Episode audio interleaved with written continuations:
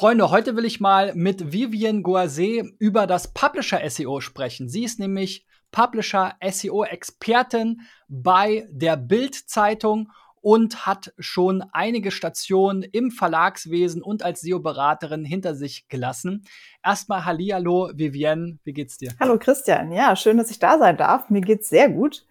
Ähm, und ich freue mich auf das Thema, was wir heute vorbereitet haben. Ja, wir sind ja hier bei äh, SEO Driven im SEO-Thema. Schauen wir in verschiedenste Perspektiven und Nischen herein. Wir sprechen natürlich viel über E-Commerce SEO, haben auch schon über B2B SEO gesprochen. Ich hatte auch schon den einen oder anderen aus der Publisher-Szene dabei, ist aber schon eine ganze Weile her.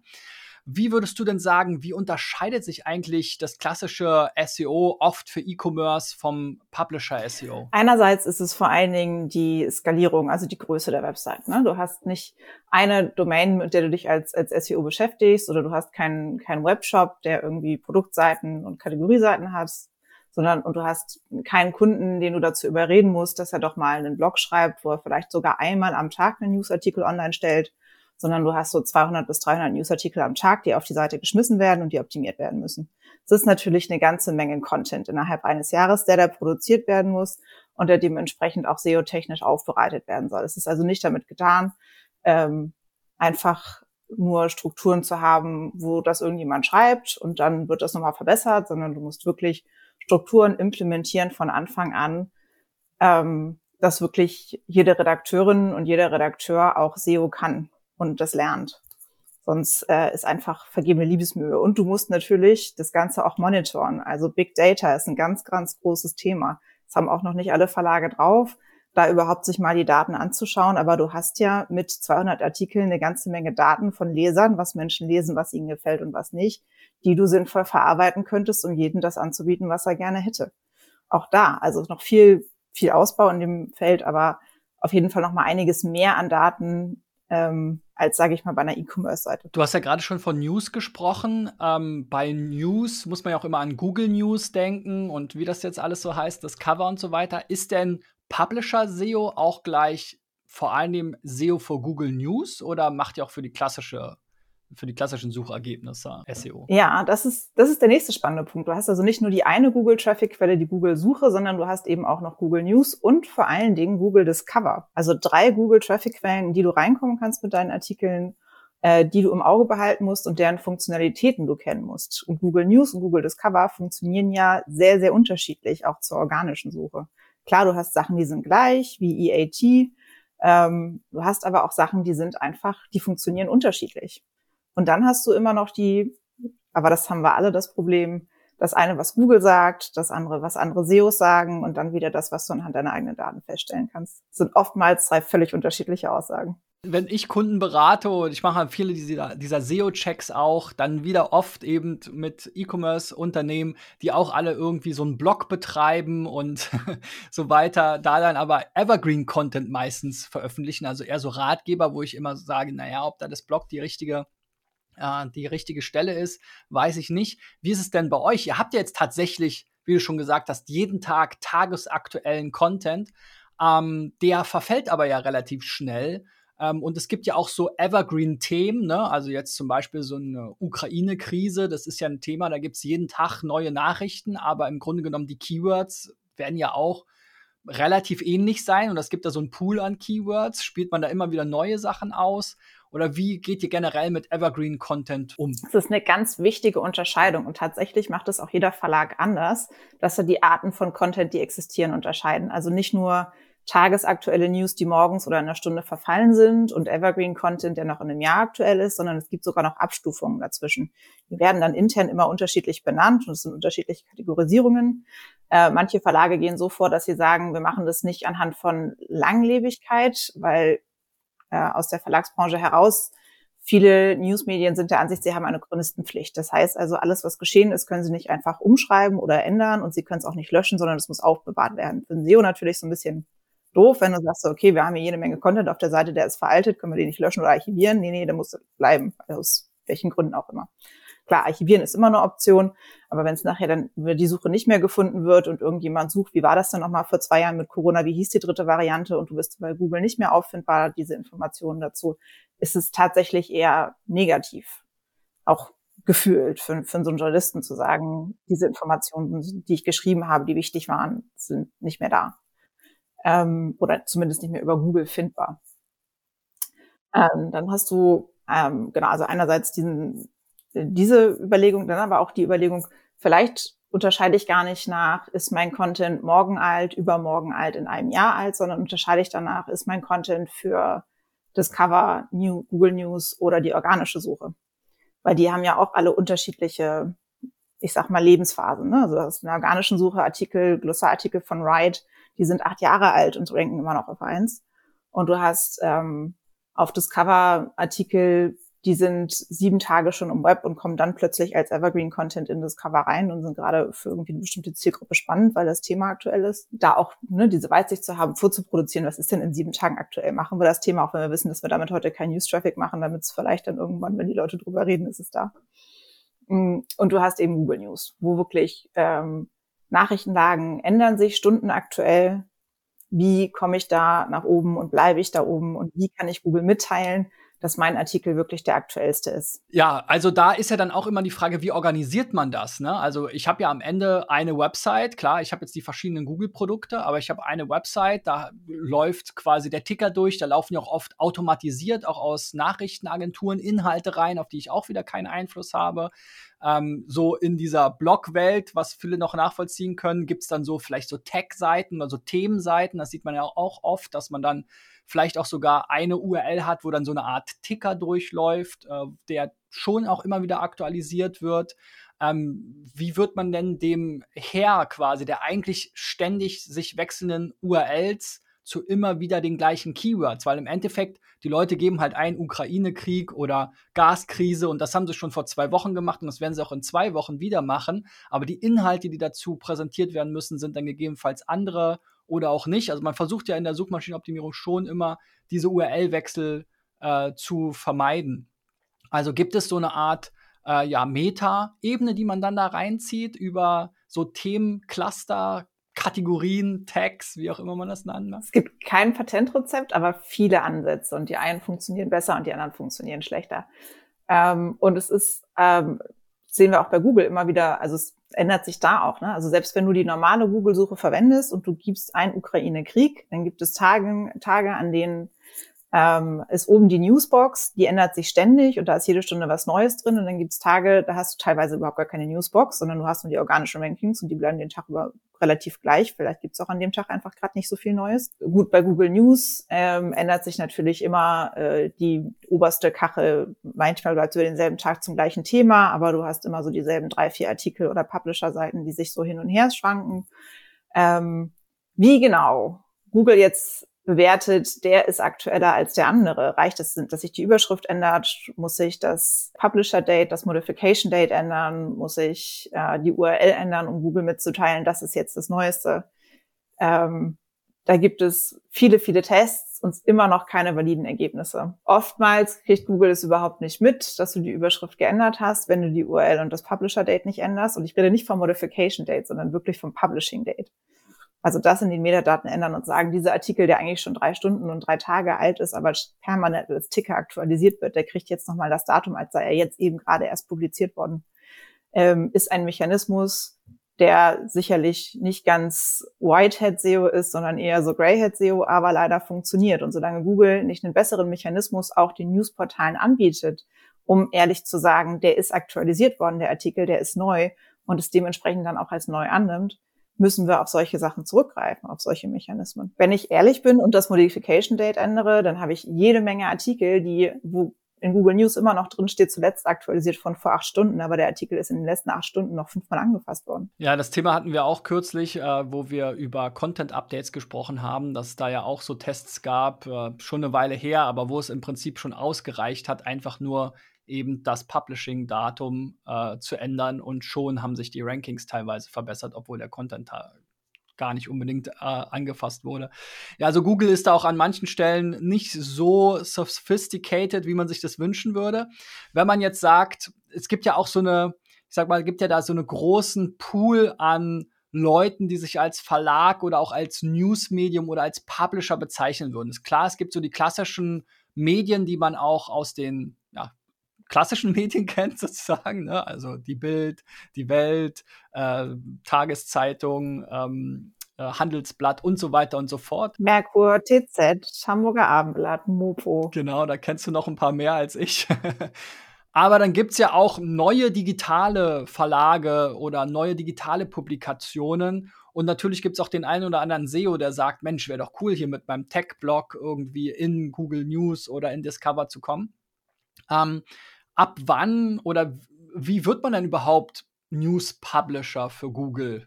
Was sind da die Kriterien? Ein sehr, sehr spannendes Thema. Zumal natürlich auch ähm, jeder große Publisher irgendwie sagt, wenn wir eine neue Domain aufstellen, äh, wie kommen wir denn möglichst schnell damit auch eben in Google News, Google Discover und so weiter rein. Google selber sagt ja, dass man schon die Registrierung im Publisher Center braucht, beziehungsweise um in Google News reinzukommen zumindest, wobei sie das zwischenzeitlich auch aufgehoben haben. Also steht nur drin, dass wir das auch von alleine erkennen, aber es würde helfen, wenn man sich im Publisher Center registriert. Und dann hat Google natürlich für diese Registrierung noch ge gewisse so Sachen, die man machen muss. Das ist wieder das, was Google sagt. Was wir sehen ist, guck dir Google News an. Wann hast du da das letzte Mal ein Medium gesehen, das du nicht kennst, das neu ist, was rein online ist, was keines von den Traditionsmedien ist? Es ist wirklich selten. In Discover noch mal häufiger ab und zu, weil Discover, der Feed ist ja sehr personalisiert. Das heißt, wenn du öfters auf so auch Nischenseiten draufklickst, kriegst du auch mehr davon angeboten.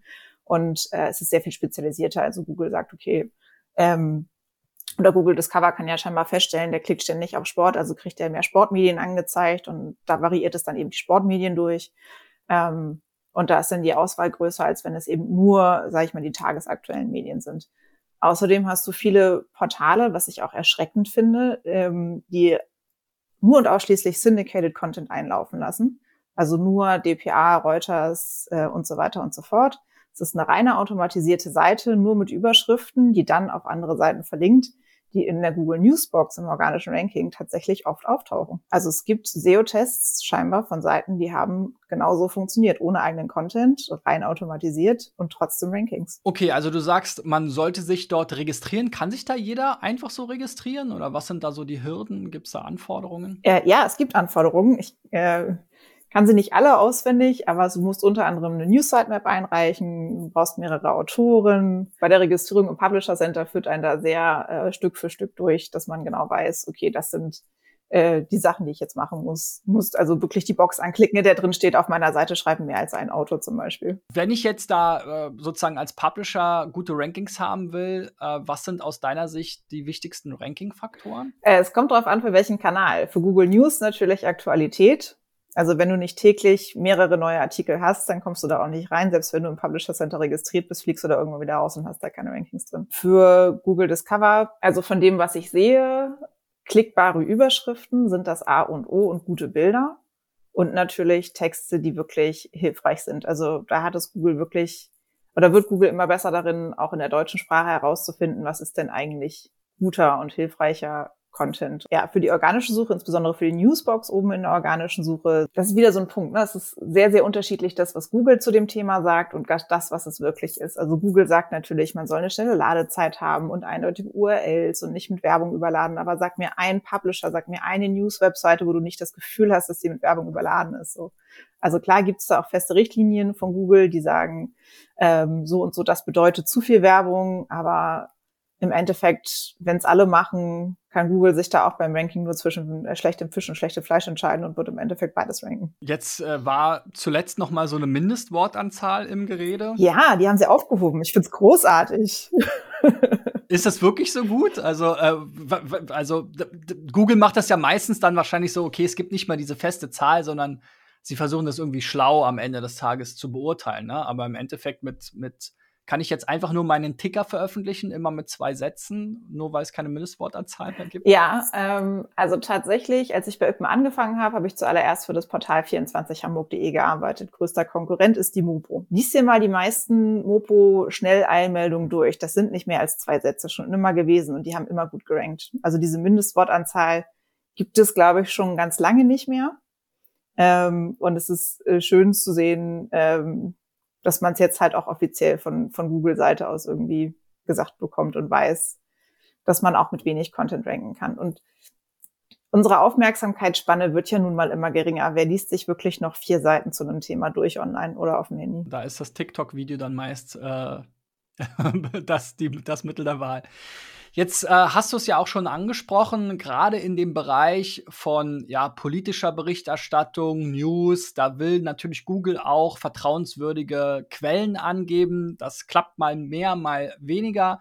Auch in den organischen, normalen Suchergebnissen will man natürlich zu gewissen Themen, wie die eben um das Geld oder die Gesundheit der Leute sich drehen, also Your Money, Your Life zum Beispiel, ähm, ver vernünftige Inhalte und Quellen verlinken aus der Google-Suche. Dafür gibt es ja diese ja, ominöse EAT-Logik. Ähm, welche Rolle spielt die im Publisher-Bereich? Äh, ganz, ganz wichtiges Thema, meiner persönlichen Ansicht nach. Also auch von dem, was ich sehe. Wenn man, äh, also jeder Publisher hat ja sowohl neue Medien, die irgendwie jetzt vielleicht URLs haben, die ein Jahr alt sind, als auch etablierte Medien, die es schon seit Beginn des Internets irgendwie gibt und, und Domains und Webseiten dazu. Also anhand der Medien, die es auch zum Beispiel in Google News reinschaffen, sehen wir ja, dass das meistens etablierte Medien sind, weil Google eben versucht, ähm, dem Trust-Faktor Rechnung zu tragen, also vertrauenswürdige Quellen. Und alte etablierte Medien gelten nun mal eher als vertrauenswürdig scheinbar ähm, als neue Seiten. Das heißt, die haben es umso schwieriger, erstmal ihren Trust zu beweisen. Allerdings ähm, sind diese alteingesessenen etablierten Medien fast immer Breitbandmedien. Das heißt, die haben Wirtschaft, die haben Politik, die haben Sport, die haben tausende von Themen. Und es gibt immer mehr kleinere Nischenseiten. Das ist ja im, im Print ganz ähnlich, dass man sich immer mehr auf spezialisierte Zeitungen und Magazine äh, weg vom allgemeinen Breitenjournalismus spezialisiert, damit Menschen wirklich die Informationen kriegen, die sie haben wollen. Und das ist online nicht anders.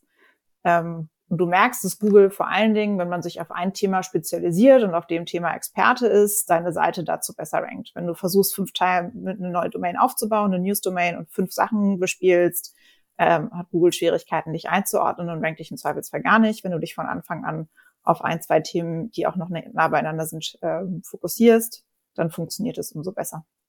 Dann kommt man auch leichter in ja, Google News vielleicht nicht unbedingt, aber definitiv in Discover und in die organische Suche. Und hängt das vor allem an der Domain? Weil man könnte ja auch sagen, okay, ich starte jetzt ein neues Medium, die, die ist ganz, die Domain, die Website ist ganz neu, aber ich hole mir jetzt vielleicht, äh, ja, die anerkanntesten ähm, Journalisten und wenn die dann eben als Autor entsprechend genannt werden, dann ähm, ja, kann ich vielleicht davon profitieren oder im Kontrast umgekehrt, wir haben ja eben schon gesagt, okay, man braucht mehrere Autoren, um bei Google News mitmachen zu können. Naja, da kann ich natürlich jetzt böse gesagt wieder in meinem WordPress einfach mehrere Autoren anlegen, mir mit einer AI äh, schöne Fotos generieren und Namen zusammenwürfeln. Aber die haben ja dann sonst noch nie irgendwo was veröffentlicht im Zweifel. Ähm, also wie, welche Rolle spielt der Autor da jeweils? Also ich sag mal so, ich glaube, und ich kann es auch nicht zu 100 Prozent beweisen, aber wenn Christian Drosten, egal auf welchem Blog im Internet und wenn der noch so klein ist, was veröffentlicht würde, und auch so, dass man ihn mit dem richtigen Christian Drosten verknüpfen kann. Also dass sein Profil mit allen weiteren seinen Online-Profilen verknüpft ist, dass er vielleicht sogar das noch selber auf Twitter teilt und so weiter und so fort, dass Google algorithmisch auch irgendwie nachvollziehen kann, dass es auch wirklich er ist, dann wird er, glaube ich, überall funktionieren und ranken. Auch bei einer relativ unbekannten Seite. Äh, ich glaube schon, dass Autoren-Trust da sehr, sehr groß ist. Allerdings kommt es auch eben sehr auf die Bekanntheit des Autoren an. Und ich glaube auch, dass ähm, Newsmedien mehr und mehr in die Richtung gehen müssen, dass ihre Redakteurinnen und Redakteure nicht einfach nur im stillen Kämmerlein vor sich hintippen, sondern eben auch Online-Präsenzen haben müssen, Social-Media-Präsenzen haben müssen und diese mit ihrem Profil verknüpfen. Das wird immer wichtiger um diesen Trust zu halten, den sie als Vertrauensvorschuss von Google schon bekommen haben. Ja, oft ist der Autor ja wirklich nur eine Zeile, der Name und mehr, wei mehr weiß man gar nicht. Manchmal kann man auch draufklicken, dann sieht man das Archiv aller Artikel die die Person geschrieben hat. Darüber kann sich Google sicherlich auch irgendwie was zusammenreimen, ja, wie viele Veröffentlichungen gibt es und äh, so weiter und so fort, in welchen Themenbereichen. Aber ähm, ja, ich habe auch schon mal mit jemandem gesprochen über den Gesundheitsbereich, wo durchaus das auch missbraucht wird, indem man dann eben, sag ich mal, geschickt Autorennamen wählt, die dann so klingen wie die von einem bekannten Professor und so weiter. Ne? Also ist ja auch kein so ganz einfaches Thema. Es gab ja da auch schon unterschiedlichste Ansätze, also dass es auch wirklich Markup gab für die Autoren, ähm, dass man das auch irgendwie über Markup verknüpfen konnte mit Google Plus oder sonst was. Das ist ja auch alles wieder weggefallen, soweit ich das weiß. Ähm, du hast eben schon gesagt, okay, wenn er das vielleicht auch noch über sein Twitter-Profil teilt, aber auch das kann man ja im schlimmsten Fall irgendwie faken.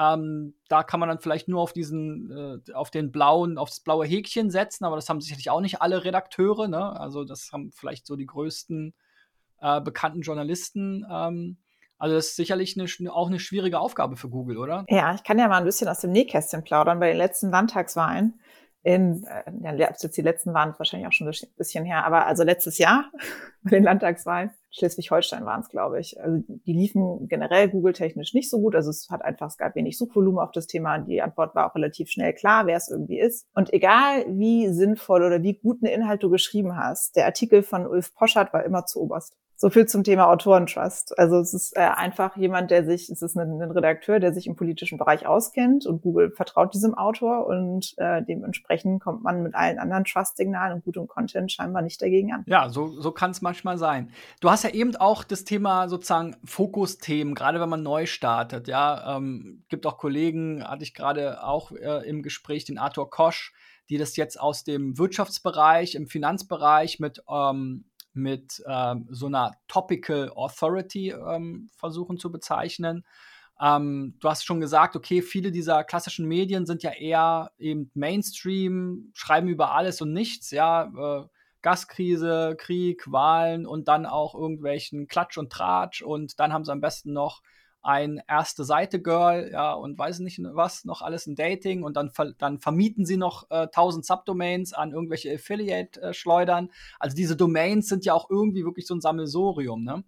Ähm, diese Expertise auf Themen, siehst du da wirklich jetzt in den ähm, deutschen Medien äh, solche Erfolgscases? Weil ich habe das Gefühl, wir haben kaum so richtig etablierte digitale Medien, die wirklich für so ein Thema stehen.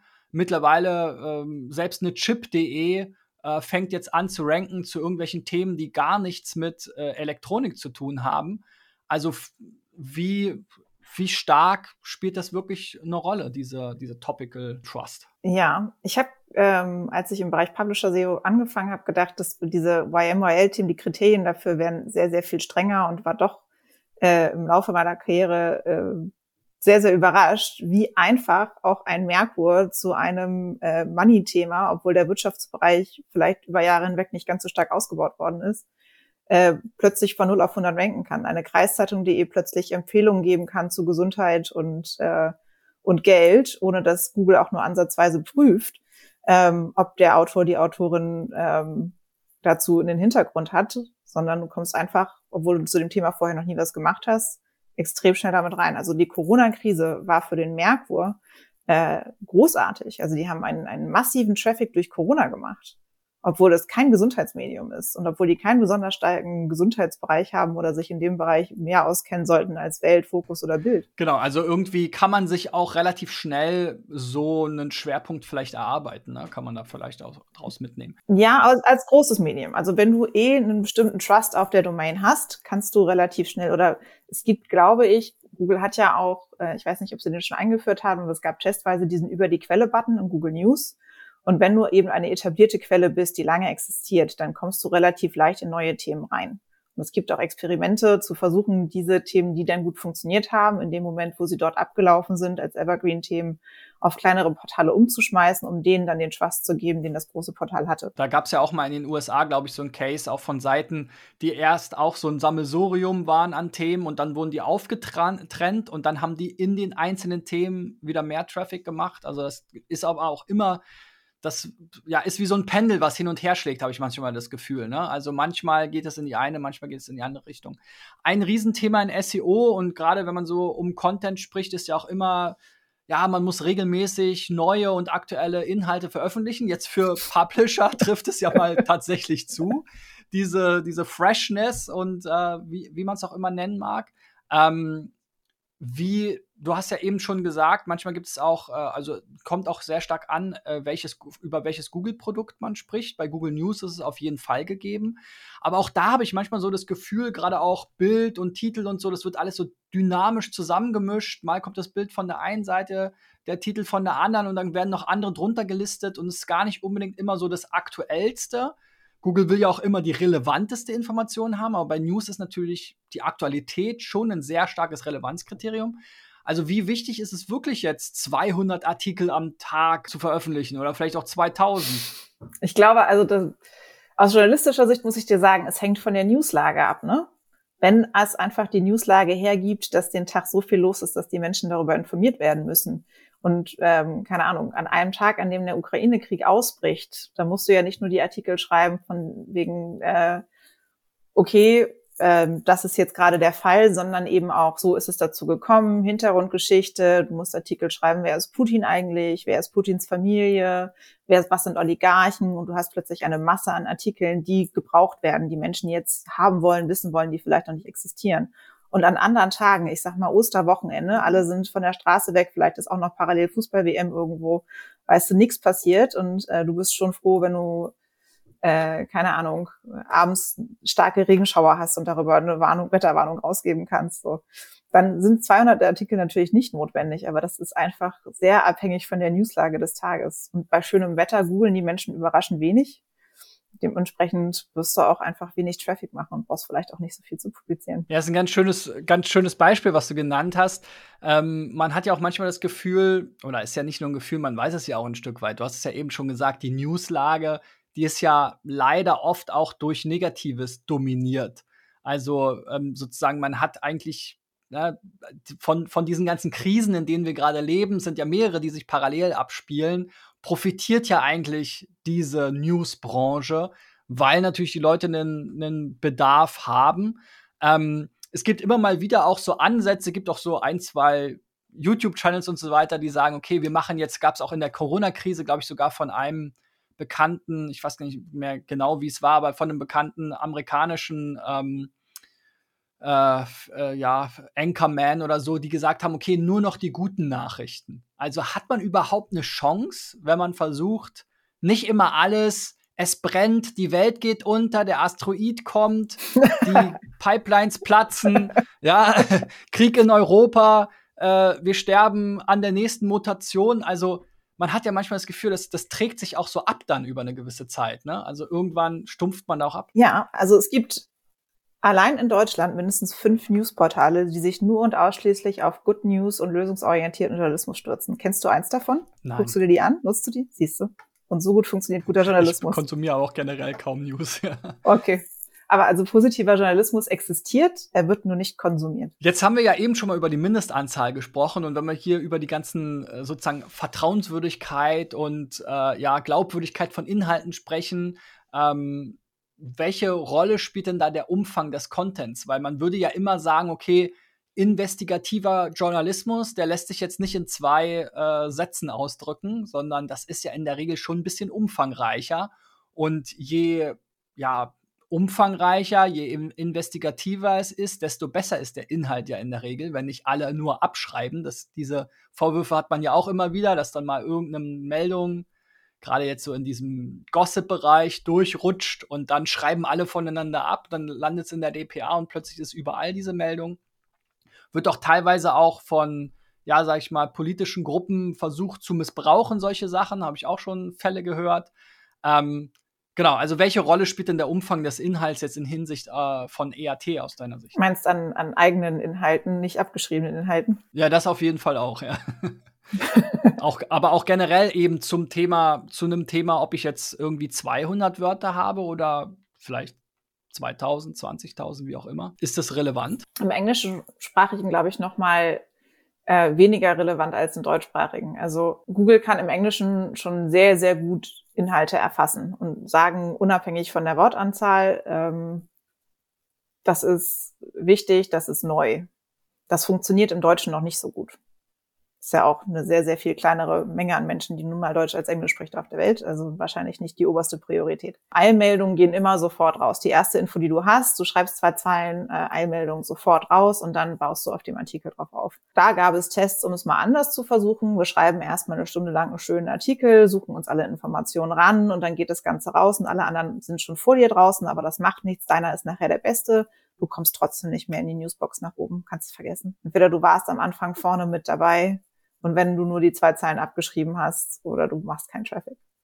Auch das ist sicherlich ein äh, Flaw von dem Algorithmus, der die Google Newsbox in der organischen Suche befüllt, als auch von Google News.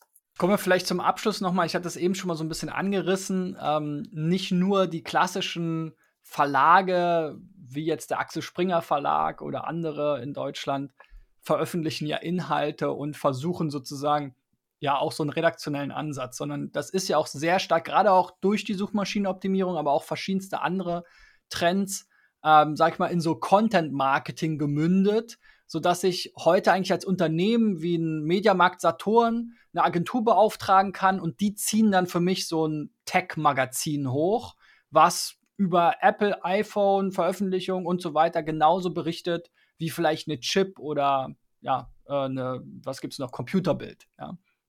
Ähm, wie siehst du das? Ähm, wie passt das in dieses Bild? Bist du da eher, ja, sag ich mal, ein Feind von, weil du sagst, okay, die journalistische Hoheit sollte schon dann ähm, bei entsprechenden Redaktionen liegen? Oder ja, wie, wie ist da deine Einschätzung von diesen ganzen Content-Marketing-Ansätzen, die ja in all diese Bereiche auch reinwildern, sage ich mal? Also ich bin nie ein Feind von gutem Content. Guter Content ist guter Content, egal ob du jetzt Journalismus studiert hast, fünf Jahre bei der Bild gearbeitet und um fair zu sein, nennen wir auch noch mal ein paar andere Verlage, ne? Ippen, Bauer, Bruna und Ja, klar muss man auch mal nennen in dem Zusammenhang, ähm, Fokus Stern, um noch mal ein paar andere Medien zu nennen. Also egal, ähm, ob ich jetzt für, für eines dieser Medien jahrelang geschrieben habe oder gerade erst anfange zu schreiben, mich aber hinsetze und zwei, drei Stunden lang darüber recherchiere, ähm, über den Start vom neuen iPhone und den allerbesten Artikel zu dem Thema haben, den vielleicht sogar ein etablierter Journalist nicht hat, weil er gar nicht die Zeit hat, sondern sich einfach nur schnell Sachen zusammenliest, das runterschreibt, ähm, dann sollte meiner ganz persönlichen Ansicht nach natürlich der für den Nutzer beste Artikel ranken und nicht der, der von chip.de geschrieben ist. Das finde ich es völligen Unsinn zu sagen, einfach nur weil es bei Chip erschienen ist, hat es höhere Priorität oder ist es besser? Völliger Quatsch. Und gerade wenn du so viele Artikel am Tag publizierst, hat nicht jeder die Top-Qualität. Und es gibt sicherlich im Content-Marketing, habe ich schon wirklich fantastische Artikel gelesen. Super hilfreich. Ähm, und wir sehen es aber auch, ähm, also ich kenne jetzt die Zahlen von, von diesem Mediamarkt-Blog zu Games. Games.de heißen die, glaube ich, nicht auswendig. Ähm, aber im Gegensatz zu zum Beispiel Ingame von Ippen, die lagen eine Zeit lang auf der gleichen Höhe und sind aber irgendwann abgefallen. Und der Verlagstitel macht mittlerweile mehr Traffic als der Blogartikel vom Mediamarkt. Also die, die Domain, nicht der Artikel. Okay, also grundsätzlich äh, kann das äh, schon äh, was Sinnvolles sein. Natürlich gibt es auch nächste Woche eine neue Folge SEO Driven. Bis dahin, euer Christian und vielen Dank, Vivian. Ciao, ciao. Danke dir. Ciao.